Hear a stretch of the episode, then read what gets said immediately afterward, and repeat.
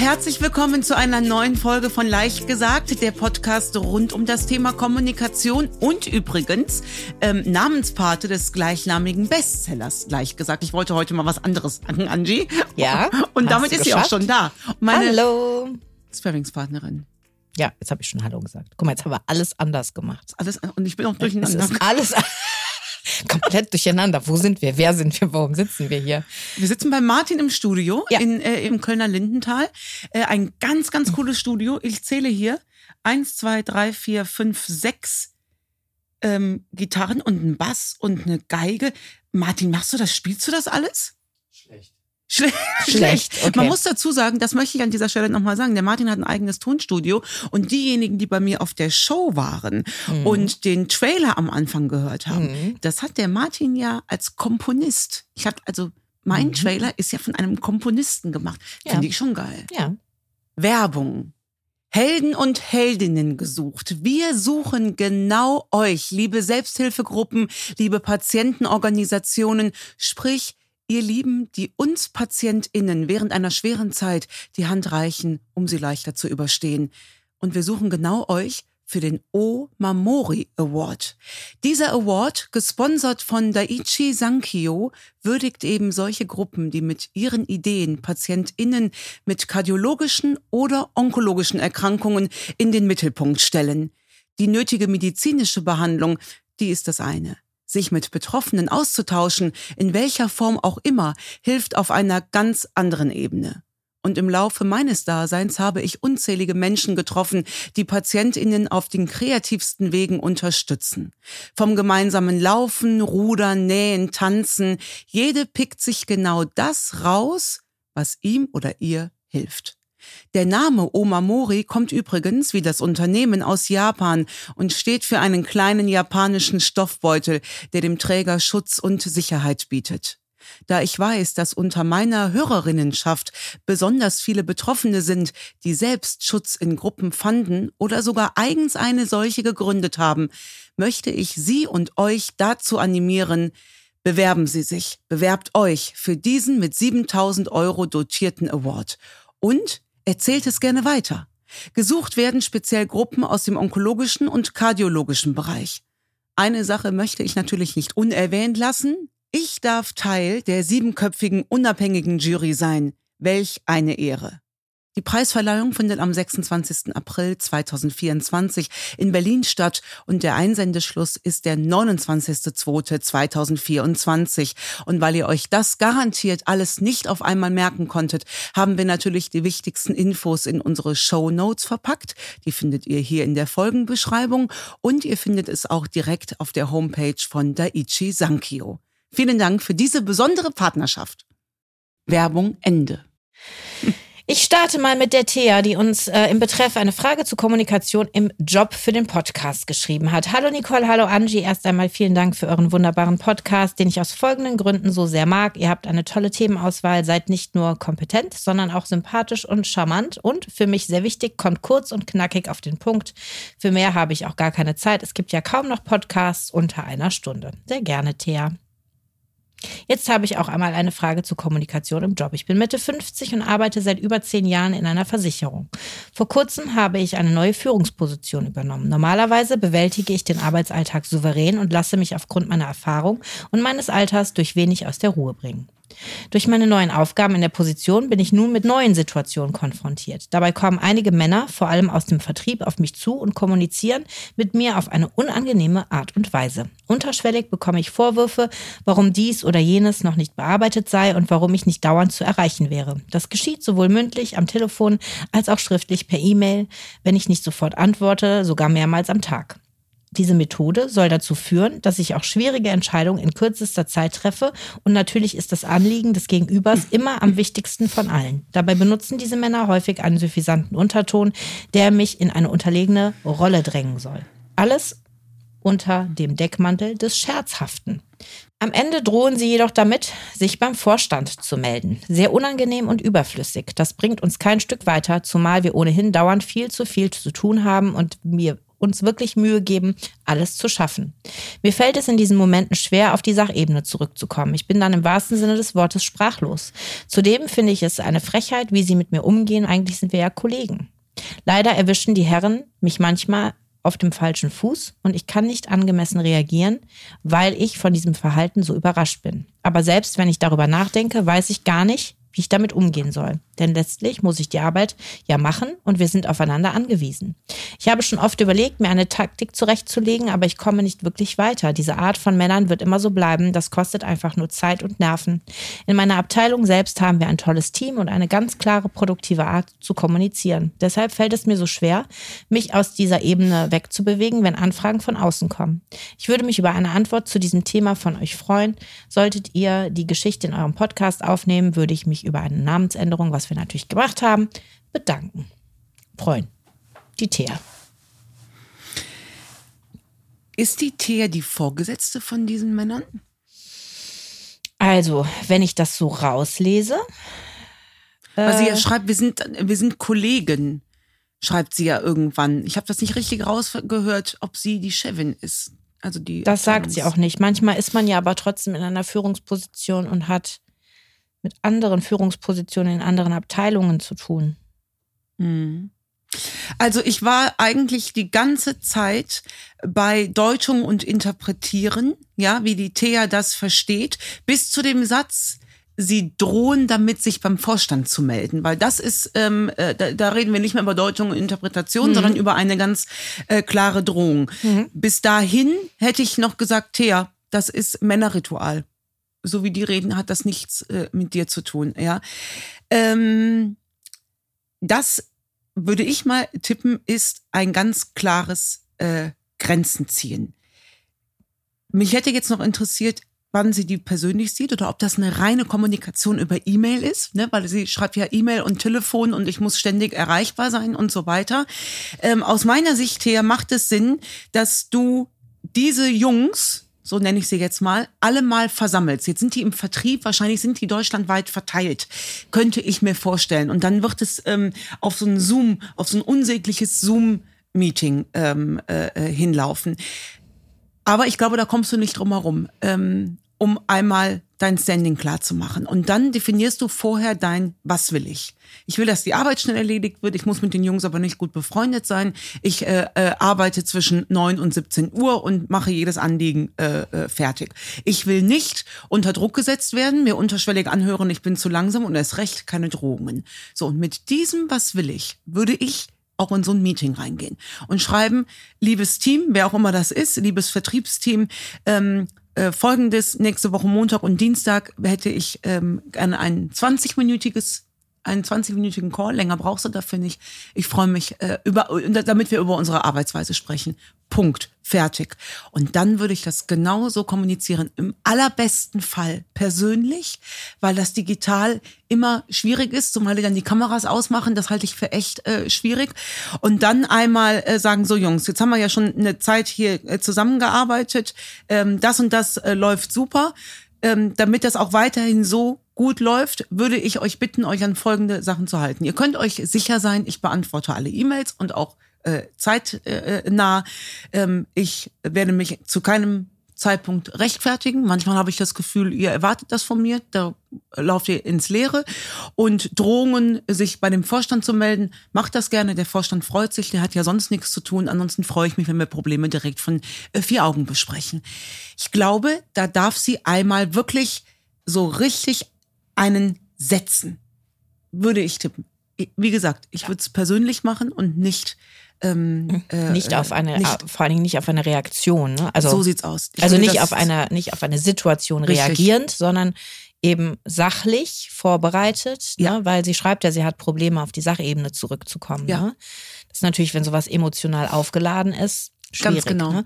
Und ich würde auch vielleicht noch mal reingehen in dieses, äh, ich lese ja immer so diese, die, wenn die Leute uns ähm, die Zuhörerinnen vor allen Dingen uns diese Situationen beschreiben, ne, bin ich mittlerweile bei so manchen Umschreibungen schon immer so etwas sensibel, um das mal so zu nennen. Ne? So dieses äh, von vielen Menschen, einige Männer, ne? so dieses, vielleicht ist es einfach ein, vielleicht gehst du nochmal aus dem genderspezifischen raus und guckst auch nochmal da drauf, sind es wirklich nur die Männer oder ist es ein generelles Kommunikationsproblem? Sie ist seit zehn Jahren bei der Versicherung, hat eine neue Führungsposition. Sind das Menschen, die sie schon kennen, seitdem sie da ist? Hat sie vorher andere Positionen gehabt? Auch das ist manchmal eine schwierige Wahrnehmung von Menschen, die hierarchisch denken und arbeiten, mhm. jemanden kennenzulernen, der eventuell eine Karriereleiter hochkrabbelt ne, oder klettert, nicht krabbelt, krabbelt ist das falsche Wort, klettert und von da aus agiert, den trotzdem in seiner Führungsposition auch ordentlich anzusprechen. Ähm, exakt. Punkt. Das können wir so stehen lassen und vielleicht auch noch mal gucken, mit wem haben die denn vorher gearbeitet? Genau. Ne? Äh, was, was war denn da Usus? Waren da vielleicht einige Sachen, die du jetzt nicht durchsetzt, äh, Thea, aus welchen Gründen auch immer. Vielleicht sind die es einfach anders gewohnt. Wir hatten letztes Mal schon die Frage nicht nach dem Warum, sondern nach dem Wozu. Vielleicht ähm, ist da auch einfach gerade ein Flow unterbrochen worden. Ich will jetzt für, die, für das mhm. Team einfach auch mal eine mhm. Lanze brechen. Ne? Vielleicht waren gewisse Dinge bis dahin Usus, dass man mal ganz schnell durchrufen konnte und du sagst jetzt nein, so funktioniert das nicht. Ähm, sich da gerne nochmal äh, nähern, weil so wie ich das höre, habt ihr erstmal alle das Gleiche, was will ich? nämlich mhm. äh, einen Job zu machen. Und der funktioniert wohl nur im Team. Deswegen müsst ihr da irgendwie mhm. zueinander finden. Aber sowas wie Drohungen, deswegen, das war der Satz, wo ich so ein bisschen hellhörig geworden, geworden bin. Ja. Ähm, Drohungen, die würde ich mir grundsätzlich verbieten. Da muss man aber auch nicht zickig werden, sondern sagen, ich habe hier auch schon eine, eine Drohung gelesen, die möchte ich nicht mehr lesen. Ja, da aber vielleicht auch nochmal unterscheiden, waren das mehrere Menschen, die gedroht haben oder wirklich nur eine Person? Weil ja. da wäre ich jetzt aus dem Bauch heraus würde ich das mit dieser einen Person besprechen, weil sonst machst du ja so, Richtig. Ne, und so ein Thema ja. auf ja, das ist grundsätzlich ein Thema, worüber man reden muss, ne? Dieses unter Druck setzen und dieses, ne? Aber auch da schreibst du ja, Thea, sie wollen mich in eine Rolle bringen, dieses, da, weiß ich nicht. Wahrscheinlich wollen die einfach nur zu ihrem Ziel kommen, der ihr was will, ne? Im Vertrieb ist, schnell eine Antwort zu bekommen. Und da waren wir ja schon mal in der vorherigen Folge mit, ähm, äh, der, wie ist der Ton in bestimmten Berufsfeldern? Und ich meine, über meine Berufserfahrungen der letzten 20 Jahre dann doch den Eindruck gesammelt zu haben, dass der auch im Vertrieb ein ganz besonderer ist. Ich will das gar nicht werten, der ist aber besonders. Und gerade äh, Vertrieb in Richtung Marketing, Vertrieb in Richtung keine Ahnung was, ja, da ist schon intern manchmal so viel los, wo ich denke, wow, ja, vielleicht gehen wir so grundsätzlich nochmal an das Thema ran. Ähm, was sagen Sie, Frau Vertrieblerin? Also, du weißt ja jetzt noch nicht mal, jetzt will ich einmal mich in den Vertriebs ja. Reinversetzen. Weil du es ja auch Weil gelernt ich es ja gelernt habe, genau. Stell dir mal vor, das sind Freie. Die werden pro abgeschlossenen Auftrag bezahlt. Da ist jedes Feedback Katsching, Geld. Mhm. Kein Luxus, Geld, Umsatz. Und dann, der Vertrieb ist ja auch in einer Zwischenposition. Der hat den Kunden, dem er es gerne recht machen möchte, und der hat aber dann das operative Geschäft auf der anderen Seite, dem er erklären will, was er verkauft hat. Und manchmal neigt der Vertrieb auch schon mal Sachen zu verkaufen, wo das operative Geschäft sagt, wie konntest du denn das bitte verkaufen? Und du sagst, ja, ich muss ja Umsatz machen. Also das ist nicht immer ganz einfach, um jetzt mal die Lanze für den äh, äh Vertrieb äh, zu brechen. Und der Vertrieb ist vor allem schnell. Das weißt du. Also ne, der, der Vertrieb ist schnell. Der, der lebt auch davon, schnell zu sein. Bestenfalls ist der schnell, ja. Äh, okay, ja. also in unserer Wahrnehmung als, des Vertriebs. Als äh, ja. Vertrieblerin äh, äh, aus, äh, die ich ja nun über zehn Jahre war. Ich war deswegen auch so erfolgreich, weil ich einfach unglaublich schnell war und auch schlagfertig war. Dieses Schnelle legst du dann ja nicht ab.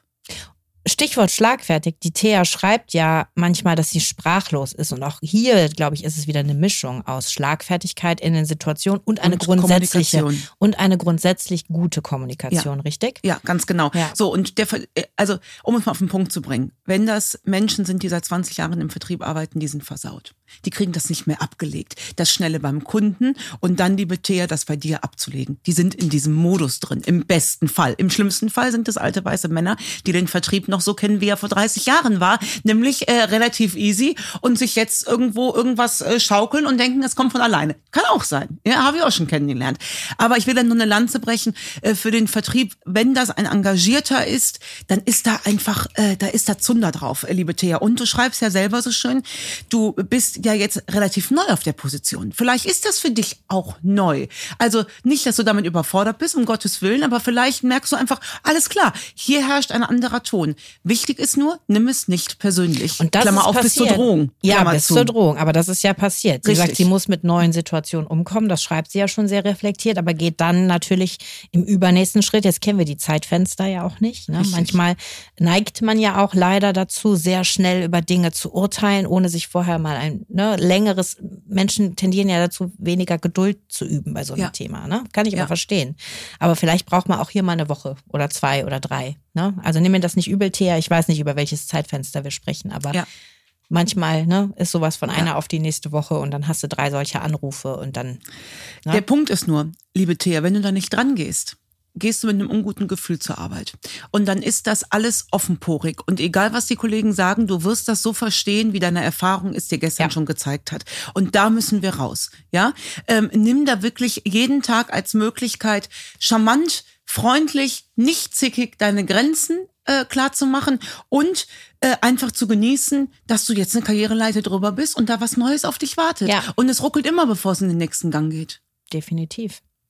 Ich finde das gut, dass du das angehst, ja. Und äh, schreib uns nochmal, ob das eine Hilfe war. Sonst machen wir auch Hausbesuche. Ja.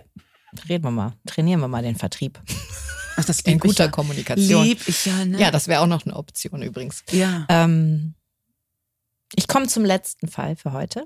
Der ist ein bisschen länger, das sage ich schon mal vorab. Ich sage das aber jetzt mal, weil ich äh, einiges vorlesen werde, äh, was dazugehört und was ich ungern weglassen möchte. Die Karina hat uns geschrieben zum Thema Wochenbett. So lautet der Betreff der E-Mail. Hallo ihr zwei, schön, dass es euch gibt. Es macht Spaß zuzuhören. Ihr seid ein wirklich ganz tolles eingespieltes Team.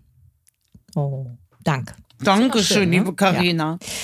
Es geht bei mir um das Thema Wochenbett. Ich bin verletzt worden, aber vielleicht habe ich auch verletzt unbewusst. Mein Was will ich wäre in dem Fall meiner Bekannten souverän das nächste Mal gegenüberzutreten und sie vielleicht auf das Geschehene nochmal anzusprechen. Jetzt kommen die Hintergründe. Ich bin 38, ein harmoniebedürftiger Mensch, sehr empathisch, leider auch sehr sensibel, aber durchaus kritikfähig. Ich bin das erste Mal Mutter geworden und wir hatten es nicht so leicht, schwanger zu bleiben. Zwei Fehlgeburten, dann war ich schwanger, aber die Psyche spielte verrückt. Drei Wochen im Krankenhaus wegen Gebärmutterhalsverkürzung im fünften Monat, durfte das Bett danach nicht mehr verlassen. Dann ein positiver Streptokokkenbefund, habe zehn Tage übertragen musste zweimal eingeleitet werden, bekam Fieber während der Geburt. Es gab einen ungeplanten Kaiserschnitt. Unser Kind hatte dann noch Anpassungsschwierigkeiten. Sie wurde aufgrund unbefriedigender Blutsauerstoffsättigung auf die Intensivstation für Neugeborene verlegt. Hier war ich komplett fertig.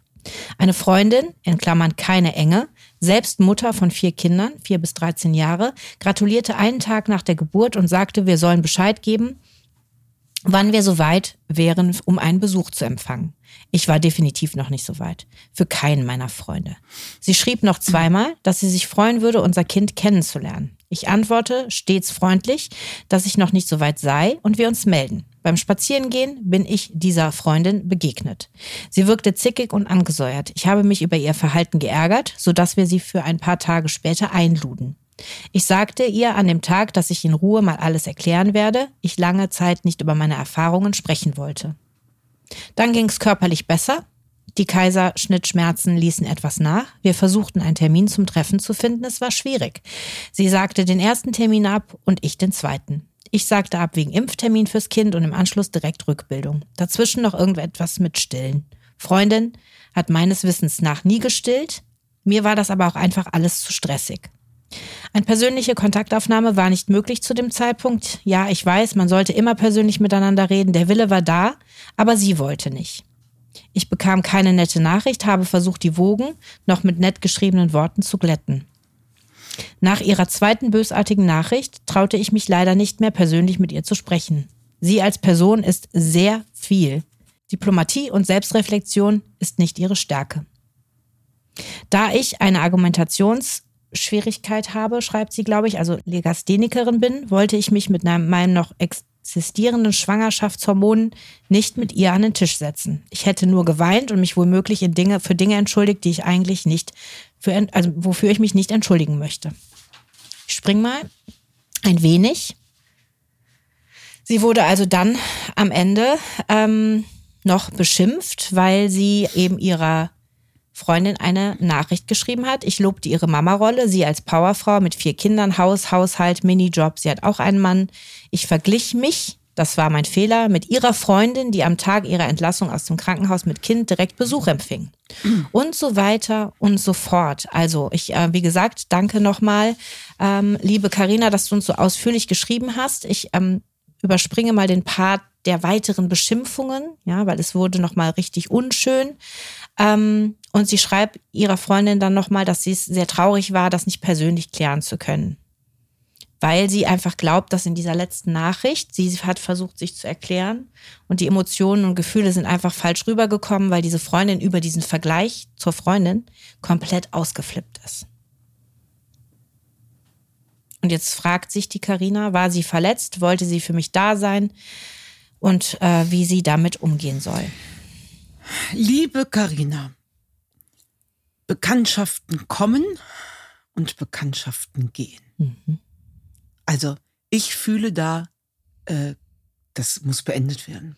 Ja, weil sie schreibt ganz am Ende auch nochmal, ich fühle mich nach dieser Verletzung so, als sei ich ein richtig schlechter Mensch. Ey.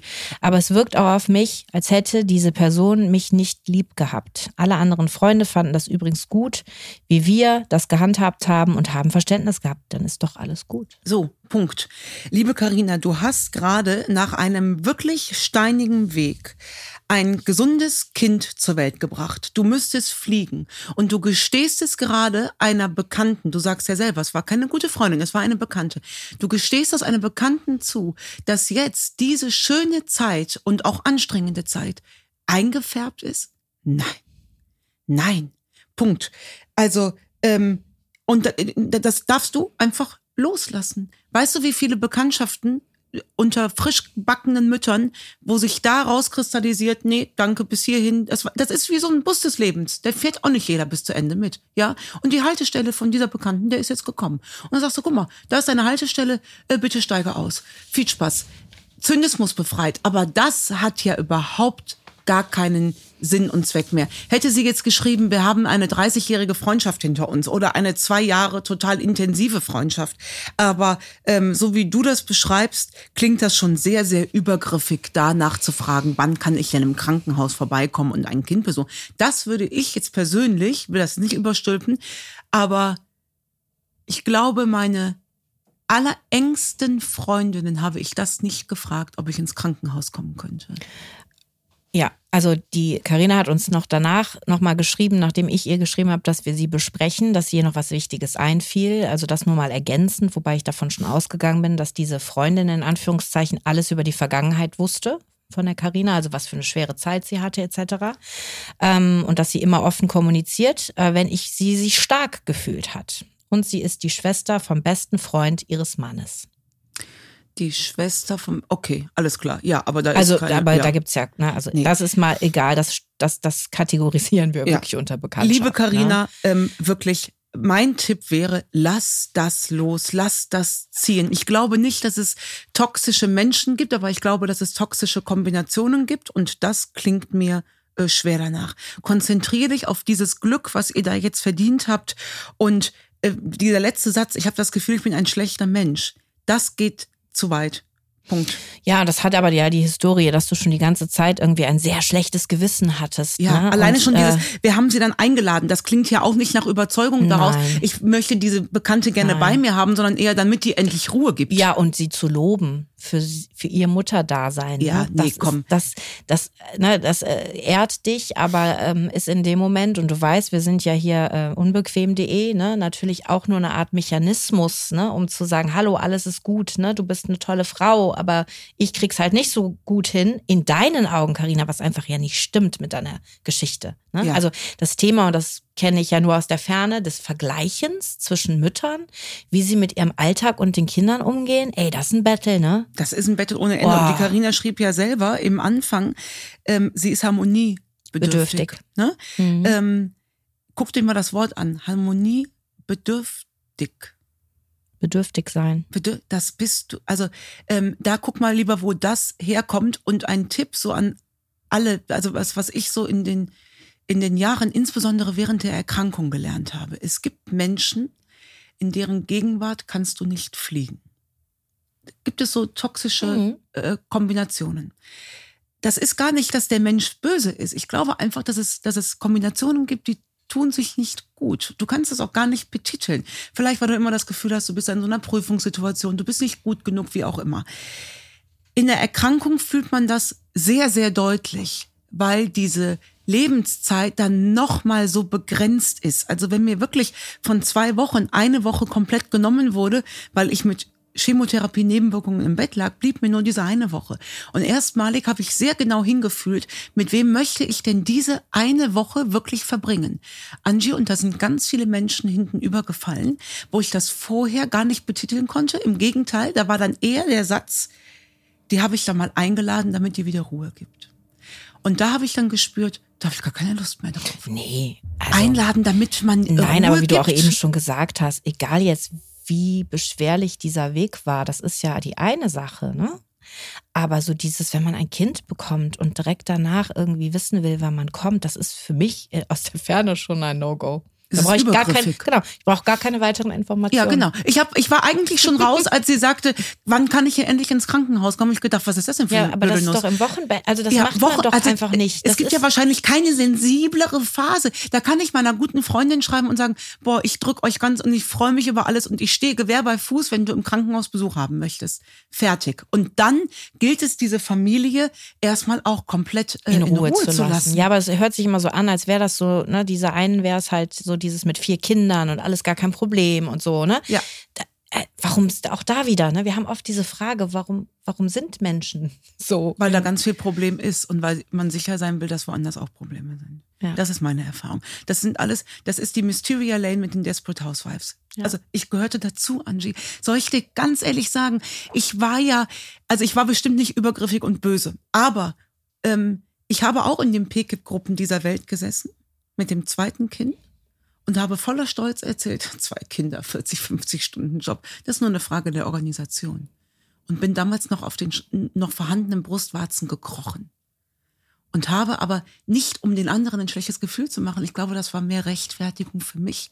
Wenn ich es laut ausspreche, wird es schon nicht so anstrengend sein. Und solche was sagen, Angie, es war die Hölle anstrengend. Ja, wie für ganz viele. Natürlich, aber ich habe damals noch nicht erkannt, wenn ich einfach mal sage, Leute, das ist anstrengend, dass dann vielleicht Frauen sagen, ja, Natürlich ist das ja, anstrengend. Ich, also aus der, wie gesagt, aus der Beobachtung heraus kenne ich immer nur dieses, man erzählt sich, dass das alles gar kein Problem ist. Ne? Oder mhm. es gibt dann im äh, Social Media Bereich halt dieses Thema mit Reality, wo auch eine riesen Resonanz ist, ne? zu sagen, ja, es ist keine einfache Zeit, aber warum lässt man es nicht für jeden so, wie die Zeit eben ist? Ja, weil da erstmal der Mensch hinkommen muss, dieser jeder Jack ist anders äh, Gefühl. Und, und da, das kriege ich ja mit unter Leserinnen und, und das kriegen wir ja auch beim Hören, beim, beim, beim, Lesen von den Zuschriften mit. Da sind eben da, da musst du erstmal hinkommen. Angie, ich glaube, da warst du in deinem Leben schon relativ früh an diesem Punkt. Vielleicht kannst du für dich auch festmachen, wann der war wann du dich da. Nee. Wenn ich länger drüber nachdenke, denke ich mal bis zur nächsten Podcast-Folge drüber nach. Ich finde das halt, wie gesagt, jetzt habe ich selbst keine Kinder, aber viele Freundinnen, ne, Familie mit ganz vielen Kindern, also sehr viele Beobachtungen gestartet, so. Und war immer in diesem Wow, warum ist das eine Challenge? Mhm. Also warum ist das, ne? Ja. Äh, warum ist das irgendwie ein Wettbewerb? Warum müssen wir uns gegenseitig zeigen? Also das waren so Erfahrungen mit, ja, also gar kein Problem, äh, zwei Kinder, drei Kinder, vier Kinder und man macht noch den Haushalt, also selbst noch nicht mal auf dem Job, da bist du wieder beim Job, ne?